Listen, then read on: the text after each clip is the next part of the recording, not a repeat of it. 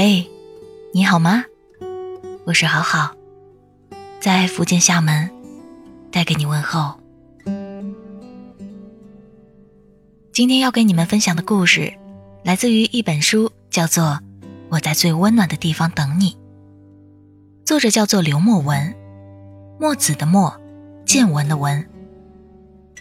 墨文的故事写的都是平凡人的爱情，主角不是王子和公主。情节也不像韩剧，但每一个故事里都有我们自己的影子。很多时候，我们在与对方的共同生活中，把自己的感情和疼爱，用最朴素的生活能力，沉着而冷静地表达出来。这也许就是大家追求的平淡吧。今天要分享的文章叫做《不会吵架的爱情》，作者刘墨文。秋生啊，你干啥呢？梅姐知道秋生哥听不见，可还是习惯性的在二楼朝着楼下喊。秋生哥是先天性的失聪，所以任何声音在他耳边都是嗡嗡的回响，无法辨别。他们俩呀，是我老家房子楼里的邻居，从小我们就在一起玩。秋生哥的家里在一楼的门市经营着一个修车铺。我家三楼，梅姐家二楼。秋生哥的爸爸也是先天性失聪，妈妈是正常人。他们生了两个孩子，一个是秋生哥，还有一个是正常的妹妹。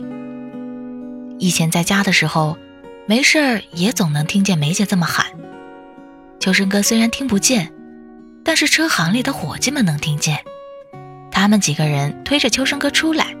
带着满脸满脸连环画一样的油腻子，秋生哥仰着头看梅姐，傻傻的笑。因为常年听不到声音，秋生哥的语言能力就逐渐丧失了，所以他只能用手语和外界交流。那时经常看见他站在楼下朝着二楼的梅姐比划着聊天。梅妈是个小学老师，父亲是长途货车司机，有时候。车有问题都是找秋生爸帮着修理，都是邻居嘛。自小梅姐就和秋生哥一起玩，多年下来，两家关系好的跟一家人似的。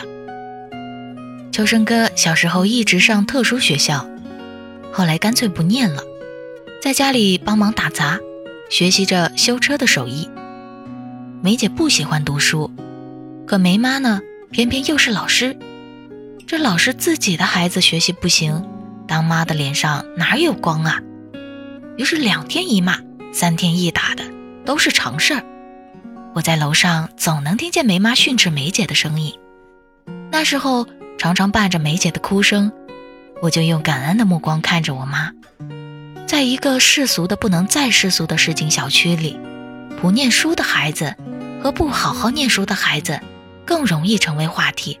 成为亲戚邻居们的众矢之的。上了初中以后，梅妈变得更加严厉了。除了上学，平时很少让梅姐出门。我偶尔遇见她，她也总是一副没精打采的样子。突然有一天傍晚，我听见楼下人声鼎沸，尖叫连连。我趴在窗边一看，吓了一大跳。梅姐坐在了阳台上，把双脚放在外面，像是要跳楼的样子。梅爸和梅妈的声音从屋里传出来，像是想过去还不敢过去，一边劝阻着，一边保证不再逼他读书了。梅姐似乎全都没听见，也不打算改变主意。她用力地撕着手里的一本书。这时候，秋生哥从车行里冲了出来，挤在人群里用力地挥手，让梅姐回去。梅姐看见秋生哥一愣，也没打算回去。秋生哥憋红了一张脸，着急的又跳又喊，啊啊啊的一声声，像病痛一样的呻吟，撕心裂肺，撩人心扉。二楼其实不算高，但是摔下来最轻也是骨折，这要是姿势不对的话，搞不好还会半残呢。梅姐似乎并不担心这些，还是眼睛直直的看着秋生哥，手上的书掉了下来。啪的一声，纷飞的纸片，像是散开的一朵红花，扎得人全身哆嗦。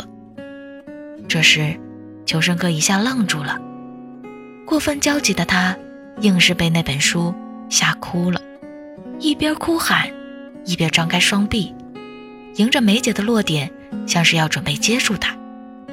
梅姐看见秋生哥哭了，前后摇了摇头，又频频的点头。不知道想要表达什么。趁这个间隙，梅爸一下冲了上去，抱住了梅姐，把她从阳台上硬拽了下来。梅姐躺在爸爸怀里，扬起脸的一刹那，我看见她和秋生哥哭得一样伤心，像是不被世界理解的两个人，隔着空气，取得了彼此的理解和信任。从那以后啊，闲着无聊的时候。梅姐就喜欢在楼上朝着楼下喊：“秋生啊，干啥呢？”尽管她知道秋生什么也听不见，梅爸和梅妈也不再逼梅姐读书上学了。在那段自我治愈的时间里，她只和秋生哥在一起，两个人去公园散步，骑自行车，形影不离。我们总能在放学的时候遇见他们俩，你追我赶。还是年少时该有的样子。再后来，梅姐就去了护士学校，秋生哥继续在家里帮忙做生意。那时候还没有微博、朋友圈这些东西，我经常会在梅姐的 QQ 空间里看见秋生哥的照片，有工作时候的样子，有吃饭的样子。谁都不知道他们俩什么时候确定的关系，是不是秋生哥一直就喜欢梅姐？而是不是那隔空一抱，就让梅姐动了情呢？但是无论怎样，在一场彼此搭救的故事里，爱情的出现似乎是顺理成章的事。那一年冬天，梅姐毕业了，还没有找到合适的工作，于是在家待业。有时候，我会撞见梅姐手里拎着香气四溢的饭盒和保温瓶，踉踉跄跄地下楼去找秋生哥。东北的冬天常常零下二三十摄氏度，梅姐就先用白醋帮他洗手，去掉那干活留下来的老茧和冻疮的死皮，然后两个人坐在车行的小开间里吃午饭，再看一会儿电视剧。就这样，两个人平平淡淡的相互依偎着，长跑了很多年。大学时有一次过年，我去找秋生哥吃烤串儿。那时候，梅姐刚调到一个卫生站当护士，医院离家远，我和秋生哥一起去接梅姐下班。刚进卫生站，我就看见梅姐在前台值班，正一只手按着电脑，一只手拿着手机打电话，和朋友眉飞色舞地聊着什么。看见我和秋生哥过来，她挑了挑眉毛和我打招呼，我挥了挥手，她似乎根本没看见秋生哥。和我打完招呼，继续自顾自地打电话，而秋生哥就这么走过去，熟练地把他桌面上的东西整理好，把他常用的东西收进手包里，再帮他把白袍换下，披上羽绒服，拉上拉链，围好围巾，牵着他从工作间里走出来。在这期间，梅姐一直在打电话，而我看见秋生哥却轻车熟路地任其摆布。突然特别感动，我忽然明白了，他们早就把自己活进了对方的习惯里，真正的成为彼此的一部分。虽然在一起这么长时间了，你没有给过我玫瑰花和浪漫的烛光晚餐，可是我们活得像一个人一样，记得对方的生活细节，了解彼此的怪癖习惯，给对方的爱既不可或缺，又习以为常。表达的方式虽然简单，但爱的分量却丝毫不减，足斤足两。在与对方的共同生活中，我们把自己的感情和疼爱，用最朴素的生活能力，沉着冷静地表达出来。这也许就是大家追求的平淡吧。而当爱情过了保鲜期，没了激情，那促使我们继续依偎前行的，恐怕就是这份默契了。吃烤串的时候，趁着梅姐去厕所的间隙，我问秋生哥打算啥时候娶梅姐。秋生哥吧嗒吧嗒嘴，比划着想转移话题，我不依，硬要问。秋生哥比划说他怕，我问他怕什么，他说怕以后结婚了，孩子也像他一样。我没追着聊，两个人安静了一会儿。我顺手拿手机查了一下遗传的问题，翻了好几页答案，才知道其实导致患病的原因有很多。有可能是秋生妈也有家族病史，携带了致病基因，隐性遗传到秋生的身上，体现了出来。而妹妹是显性，所以没有事。还有可能是怀孕期间的母体受到了病毒感染，或者耳毒性药物的影响，导致秋生的听觉系统受损了等等。所以啊，只要女方不是病患，并且没有携带致病基因，女方家里也没有这种病史。怀孕期间再稍加注意，胎儿就可以保证基本没事儿。我把这个信息捋顺了告诉他，只要梅姐没事儿，他家里人也没有病史，就可以放心结婚。只要没有外因啊，孩子几乎可以确定会是正常的。他听着似懂非懂，有点迷糊，比划着问我：“网上那些话能信吗？”我说：“要不你跟我去趟医院嘛。”大夫的话你信不信啊？秋生哥还是满脸疑虑，摆了摆手，继续吃串，心里不知道盘算着什么。梅姐回来，我就不好多说什么。秋生哥给梅姐加了一点调料，我们就当做什么都没有说过，继续吃着。第二天，求生哥和梅姐去了一趟医院，随后给我发了一条短信：“谢谢。”我回了两个字。加油！一个月后，两个人就领证了。再过半年，求生哥和梅姐达婚。办喜酒那一天，求生哥的嘴都咧到了耳朵根了。那天他喝酒特别痛快，只要有人敬他就喝。有时候没人敬，他自己一边傻笑一边喝。等客人都走的差不多了，他一屁股坐在我身边，喘着粗气。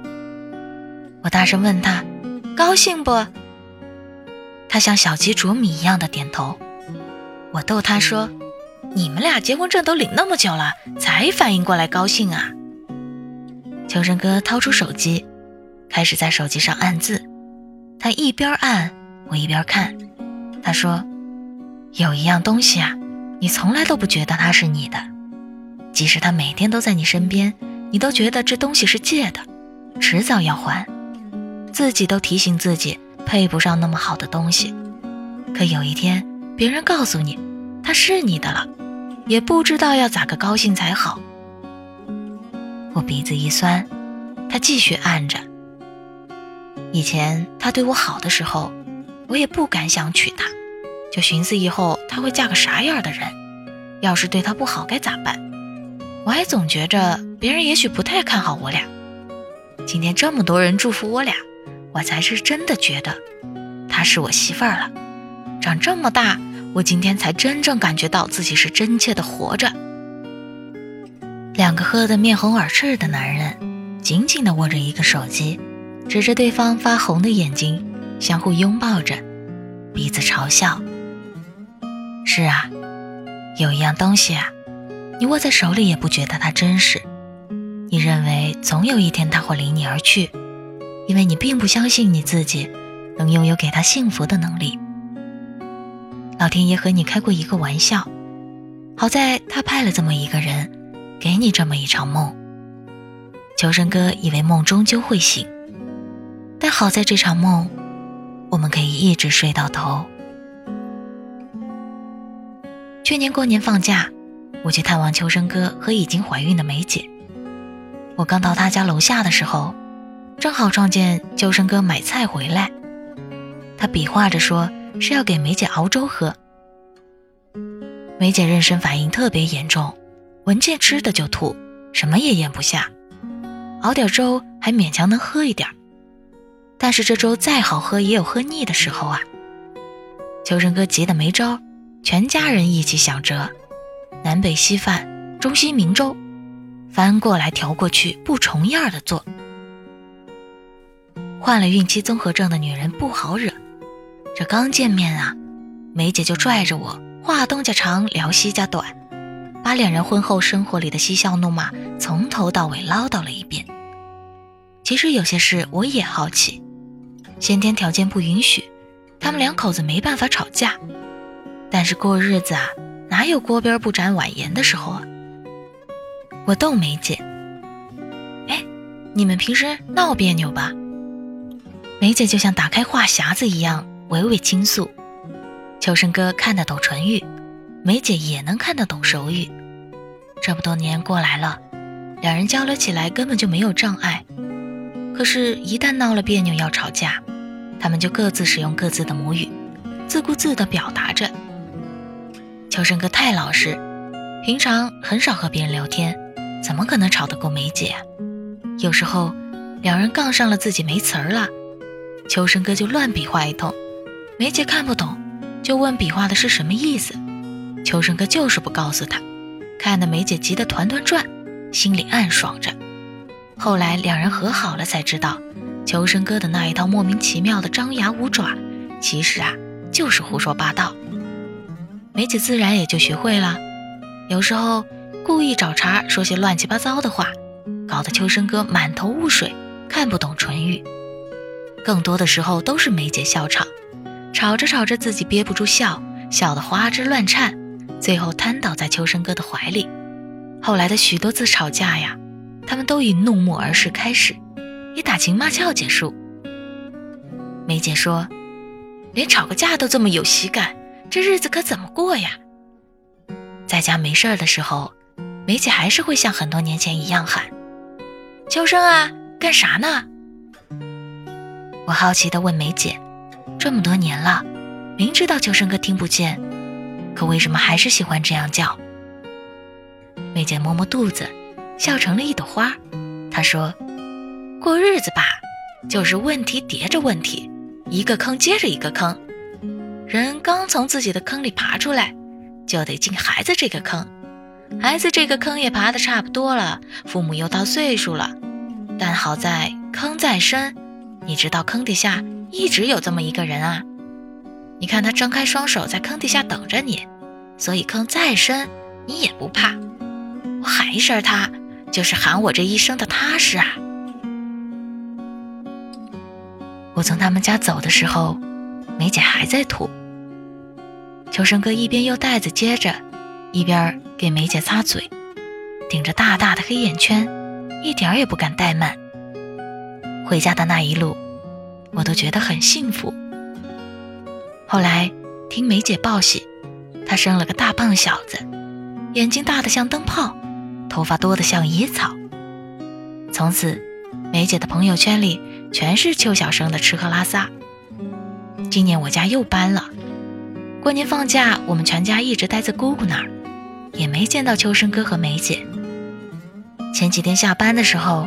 我坐在回家的地铁里，百无聊赖地听音乐。秋生哥突然打电话过来，我诧异的很。平时有事儿都是发短信啊，以为他是按错了，可还是按了接听键。自己按住另外一边耳朵，尽量屏蔽掉旁边熙熙攘攘的人声，努力地辨认着手机那一端的声音。刚开始没有人吭声，隐隐约约了听见梅姐在说话。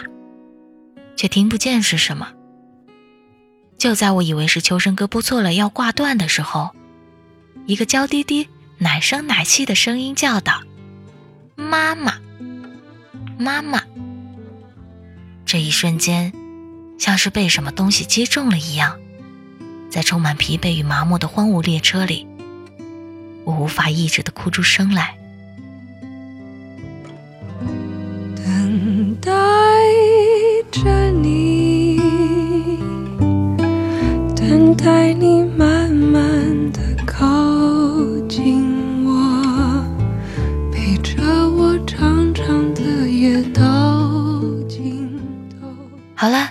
故事到这里就结束了。你看，生活是很艰难的，在每一件值得期待的事情过后，都要回到现实的柴米油盐里。在岁月面前，人人从命。但我知道，你会在一次次翻山越岭的马前尸蹄中，将我接住。前路虽远，还好有你，总是张开双臂护着我，给我穿衣，陪我取暖，给我一生守候。最后送给大家一首王若琳的《一生守候》，每周一篇温暖的文字，温暖你。我是好好，我在厦门和你说晚安。